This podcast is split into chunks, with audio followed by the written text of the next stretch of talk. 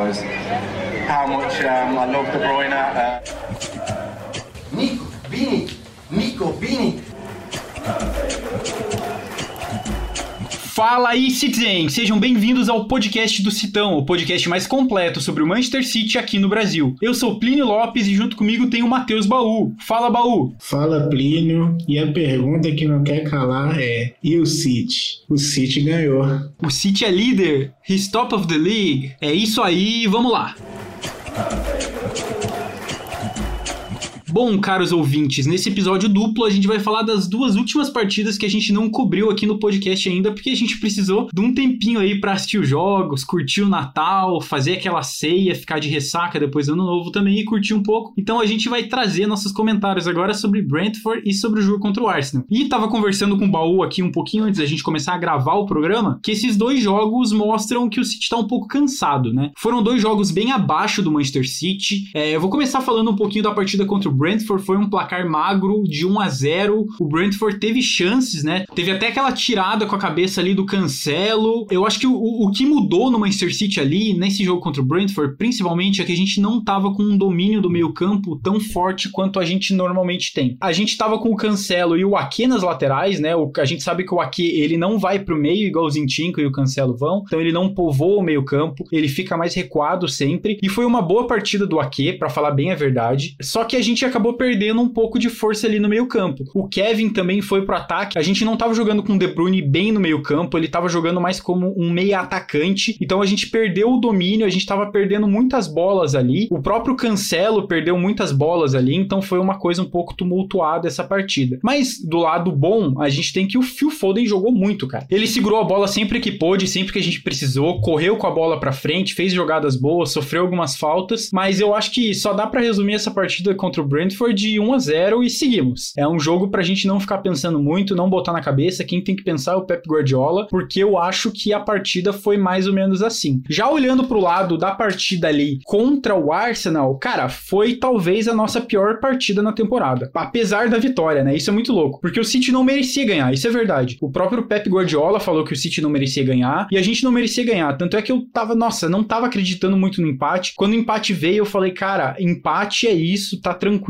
E no final das contas, a gente teve o Rodri, que não tem como falar do jogo sem destacar o que Rodri jogou. Ele tava voltando de Covid, a gente descobriu depois que era Covid mesmo. O City anunciou que não vai explanar os jogadores, não vai falar quando os jogadores estão com Covid, vai falar que eles estão lesionados. E a gente descobriu depois que o Rodri realmente estava com Covid. é incrível como ele conseguiu voltar para essa partida com força, cara. Porque a gente sabe que depois de Covid, o negócio é meio difícil para os jogadores recuperarem. O De Bruyne demorou um tempo para conseguir voltar à forma física, mas o Rodri, que que é forte, que é um touro, que é, é um macho alfa, né? Que a gente tava brincando, o pessoal tava brincando ali no Twitter. Entrou, jogou bem, fez uma partida boa e meteu o golzinho no final. Então, cara, duas partidas que mostram que o City ganha mesmo quando não joga e ganha mesmo quando não joga bem, né? Eu queria ouvir um pouco dos seus comentários e o que que, o que, que essas duas partidas significam pro City? O que que significa para essa temporada, Ibal? O que, que você acha? Tem sem muitos rodeios, significa título, né? São vitórias que fedem a título. O jogo contra Quanto ao Arsenal, então, eu acho que foi o mais impressionante, assim, de que eu já, assim, realmente eu já estava até satisfeito com o empate e já estava achando que o empate era mais do que o City merecia, mesmo depois de do City ter um jogador a mais em campo, o Arsenal continuou é, oferecendo bastante perigo, mas é, quando o time vai ser campeão, você sente por, por jogos como esse, né? Lógico que não, não dá para cravar que o City vai ser campeão, mas quem quem, acompanha futebol sabe que é o tipo de vitória de um time que é campeão. Não tem, não tem muito, muito rodeio, né? E o jogo contra o Brentford também, eu já esperava que fosse um jogo mais complicado, mas foi muito mais complicado porque na hora que a gente estava gravando o podcast falando sobre como que ia ser essa partida, a gente desconsiderou é, o fator cansaço, o fator, é, o elenco, rodagem do elenco, né? Então, assim, por mais que City seja um, um elenco muito qualificado e um time muito bem treinado, quando você mexe em várias posições ali do, do time, é, dá uma diferença, não adianta. É lógico que a gente é privilegiado de, de ter o Guardiola, de ter um elenco é, com,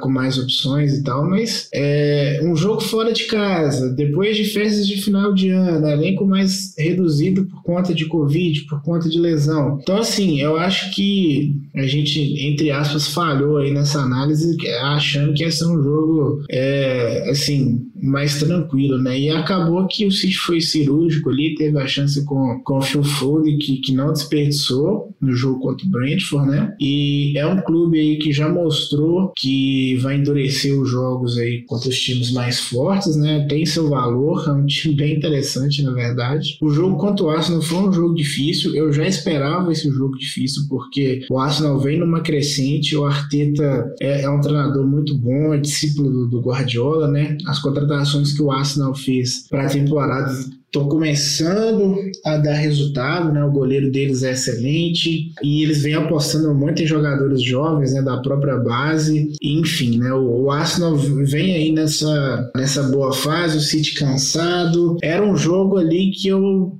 eu tava confiante porque era o City, mas eu, eu já pensei assim, pô, acho que pode acontecer do City ter essa sequência positiva quebrada, mas vamos ver o que, que vai dar, né? E aí o jogo começou, o Arsenal muito bem no jogo, né? É, em determinados momentos jogou. Em determinados momentos, não, a maioria do, do, do jogo Arsenal jogou mais do que, do que o City, mas é, eu até vi aí uns torcedores do Arsenal no Twitter falando: ah, vocês podem ter ganhado o jogo, mas a gente encurralou no 11 contra 11, a gente encurralou o City do Guardiola, esse elenco bilionário, não sei o quê. Gente, calma respira. Se estava morto, cara. Se estava exausto, vinha aí de, de uma sequência fodida de jogos, jogadores lesionados, assim, é lógico que o Arsenal realmente jogou melhor, mas é, se o, o Arsenal jogar 10 vezes contra o City, o Arsenal vai perder 11. Então, eu acho que foi o jogo, um dos jogos mais difíceis da temporada e essa vitória mostrou muito assim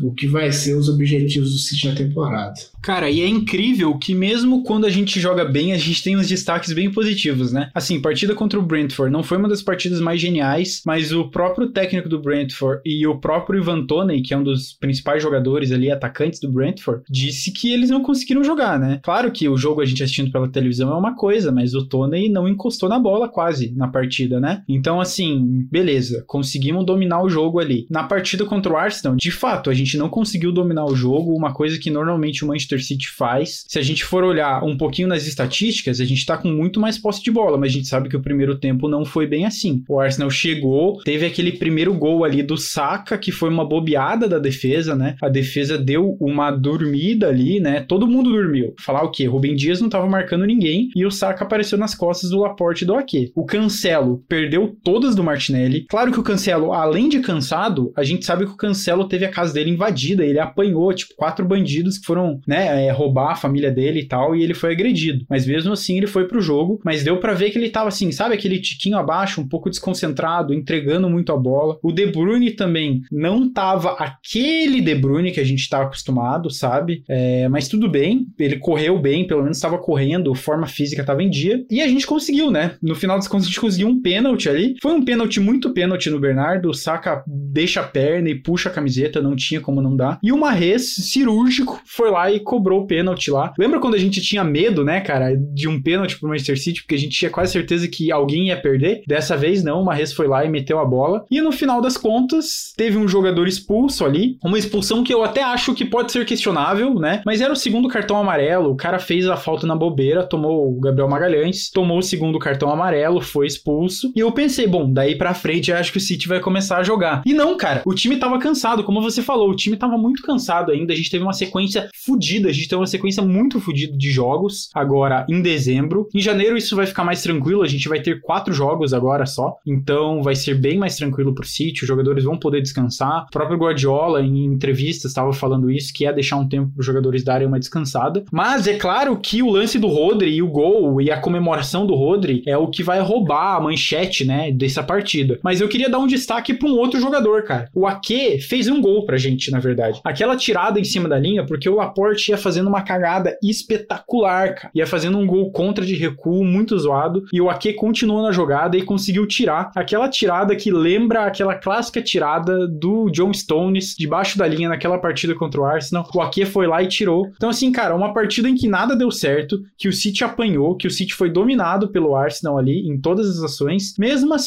o que acontece? A gente ganha, a gente ganha e a gente ganha. Eu concordo com você. É uma partida que mostra que o City quer ganhar, é uma partida de, de, de líder, é uma partida de campeão, né? Pode ser que o City não ganhe, o que eu acho difícil. A gente tá ali com mais de 10 pontinhos à frente. É difícil que o City não pape se continuar jogando do jeito que tá, mas é aquele tipo de partida que os rivais estavam secando, acharam que a gente ia perder e não perdemos. Em vez disso, Chelsea e Liverpool, que estão concorrendo com a gente ali pelo título, vão e empatam, entregam mais dois pontinhos pra gente. É a rodada perfeita pro Manchester City. E eu acho que assim, é bom ver o City jogando bem, mas que delícia é ver o City jogando mal, ganhando, metendo gol no final ali nos acréscimos, comemorando na frente da torcida do Arsenal e todo mundo puto com o Manchester City, todo mundo puto. E não adianta chorar, cara. O City é o melhor time, não adianta falar, ah, não tem graça mais a Premier League. Ah, não sei o que, o Liverpool tem time para ganhar, mas não consegue. Cara, se tivesse time para ganhar, ganharia. Se o Klopp fosse tudo isso, ganharia mais título, mas não ganhou, cara. Mas não ganhou. O negócio se resolve dentro de campo e é isso que o City mostra. Dentro de campo, ganha, ganha e ganha mesmo quando joga mal. Pois é, eu até queria falar aí um pouco sobre a, é, esse, essa, esse debate que está surgindo aí, sobre a, a, Premier League ter perdido a graça.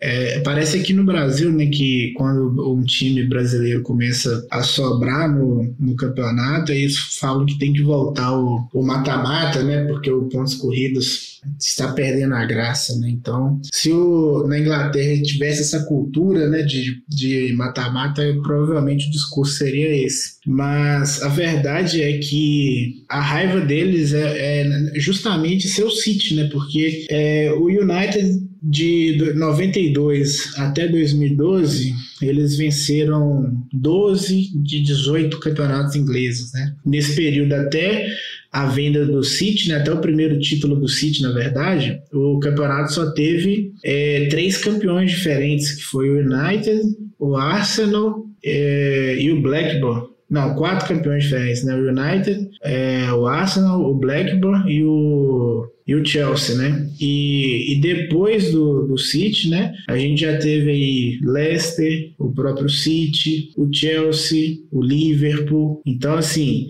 a verdade é que o City trouxe de volta o equilíbrio que o campeonato inglês já não tinha há muito tempo. O, o City trouxe aí, apesar que depois do Guardiola, o City subiu o sarrafo aí, né? Você viu o Liverpool ser vice-campeão inglês com uma pontuação que ele só não seria campeão em dois anos, que é o ano que o City fez 100 pontos e, o, e esse ano que a gente está falando que o City fez 98. Então, é, o City realmente subiu o sarrafo, mas acaba que isso teve um, um, um benefício muito grande para os clubes é, ingleses nas competições europeias. Então, você vê aí o, o, o Spurs fazendo uma final de Champions, é, times ingleses fazendo finais de Champions, né? o, o Tottenham e o Liverpool, o City e o, e o Chelsea, e depois o Arsenal e o, e o Chelsea na Europa League, é, times ingleses vencendo a Europa League, o próprio United. Então, assim, o City voltou o City, quando ele, ele freia esse domínio do United, ele traz de volta a competitividade que o campeonato inglês, para ser sincero, já não tinha há muito tempo.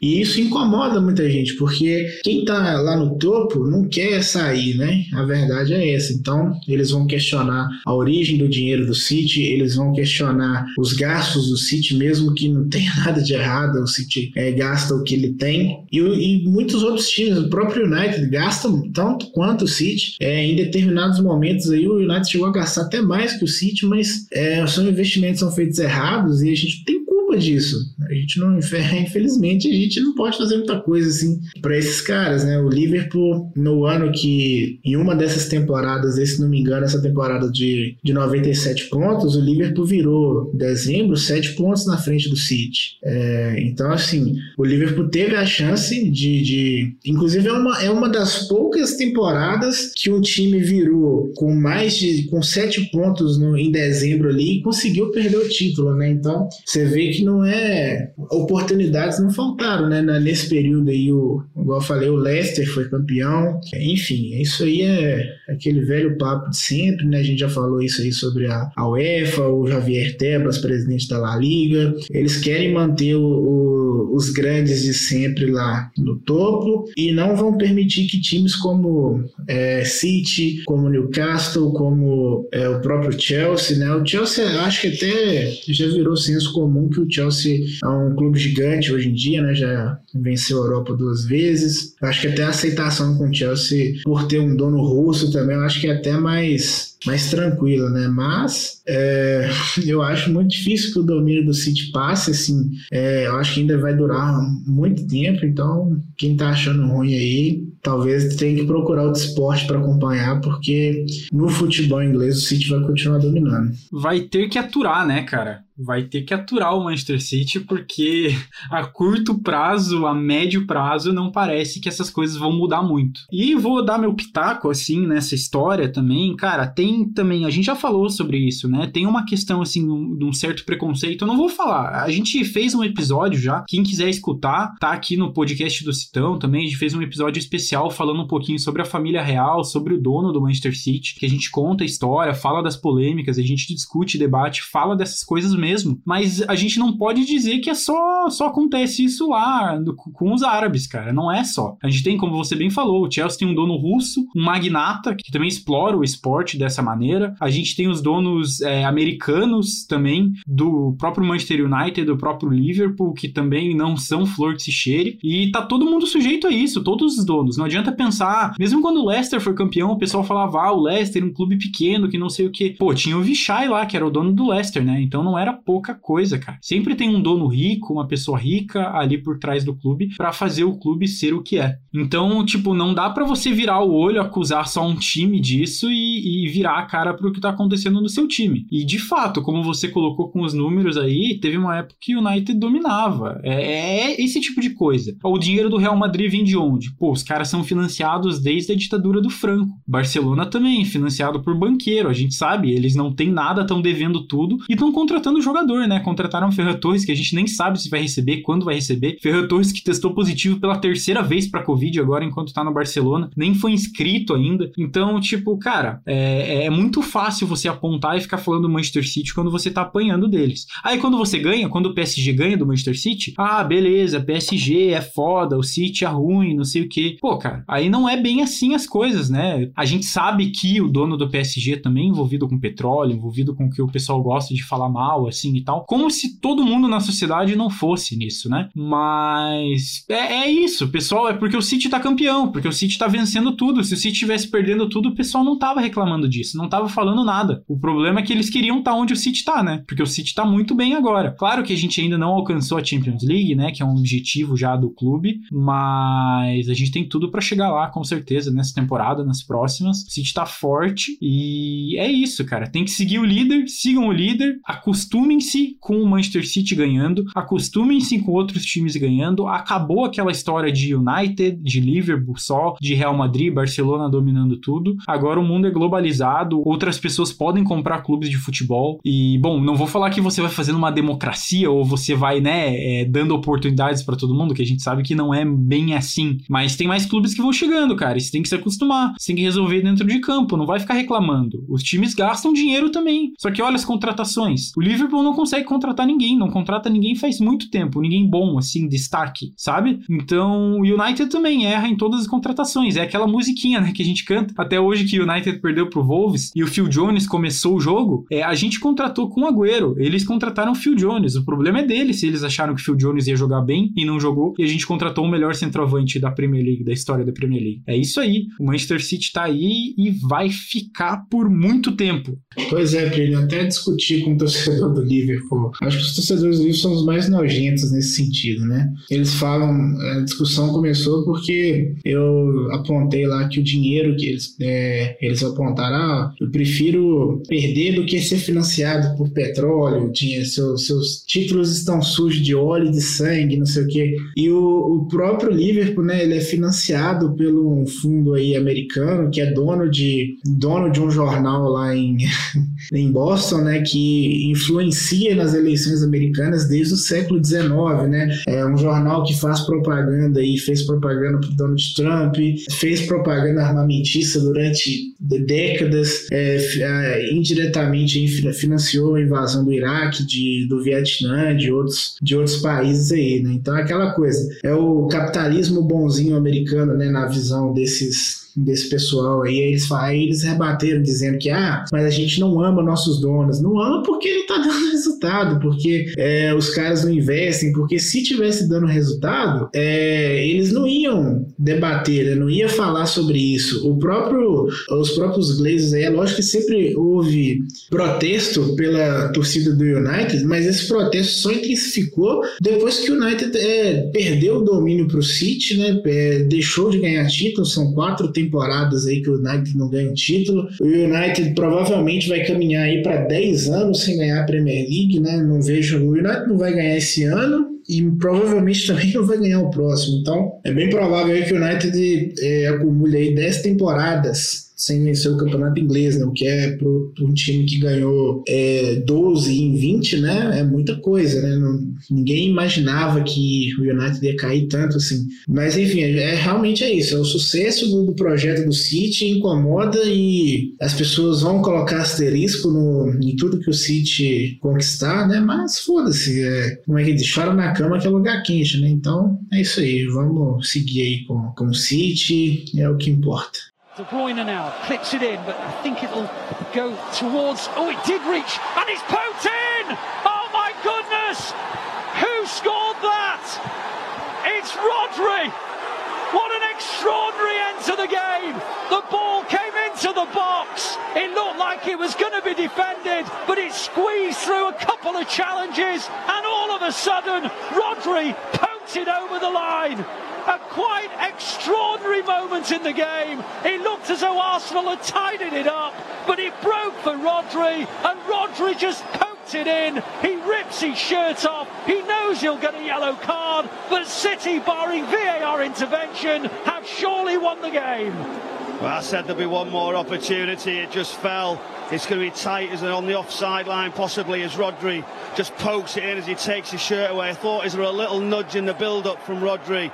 As it's just there. It's like a poacher's finish, wasn't it? Just pokes into the bottom corner. Incredible ending if this counts. É isso aí, Baú. Bom, a gente tem um mês muito mais tranquilo, a gente vai trazer mais episódios especiais. Provavelmente vamos comentar sobre essa questão em próximos episódios. O próximo jogo do City é agora na sexta-feira pela Copa da Inglaterra contra o Swindon. Espero um time recheado de garotos da base aí pra galera poder dar uma descansada, poder botar a cabeça no lugar também, né, depois dessa sequência de jogos. Provável que a gente faça um episódio pós, né, fazendo um pós e um pré-Chelsea, porque a gente vai pegar o Chelsea no dia 15 depois. E vale lembrar também que a gente perdeu o Marreza agora, né, para a Copa Africana de Nações. Ele foi jogar lá representando a Argélia. E eu tô vendo aqui um post do City Extra é, mostrando quem teve maiores contribuições para gol, né, somando gols e assistências nessa temporada. Até agora o Marreza lidera a lista com 18 gols ou assistências juntas, né. Segundo lugar Foden, terceiro lugar Jesus, depois o Sterling que deu uma crescida. Aliás, o próprio Sterling que foi eleito o melhor jogador de dezembro pelo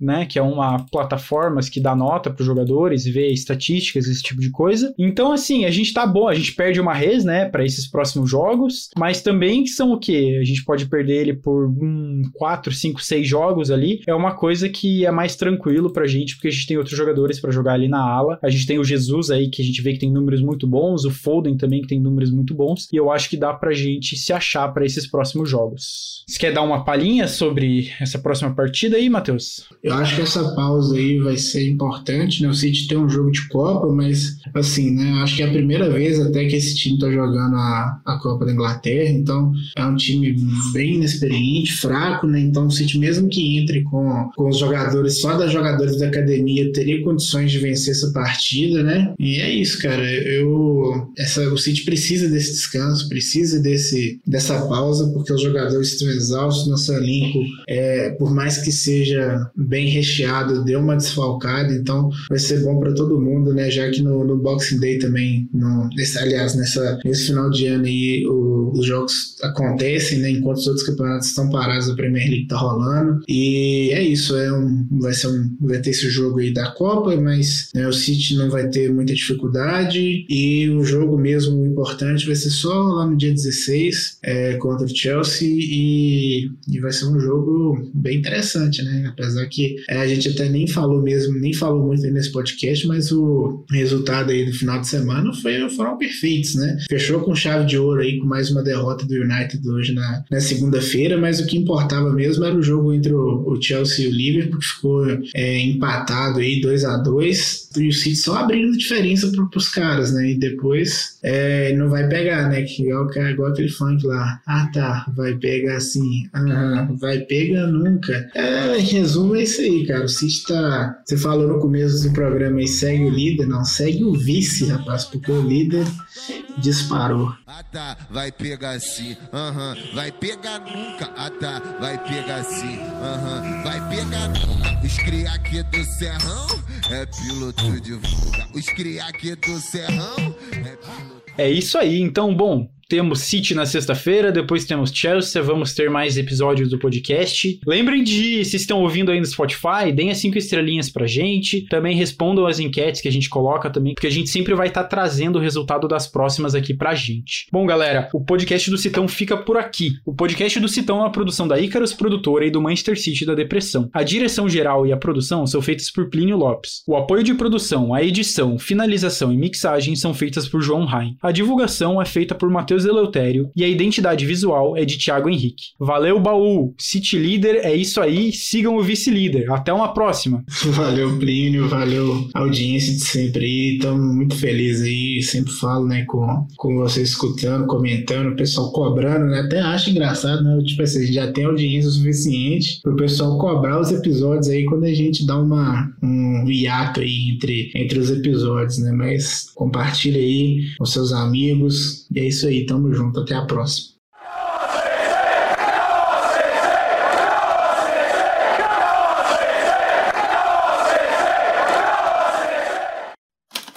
Este podcast foi editado por Icarus Produtora, soluções em audiovisual.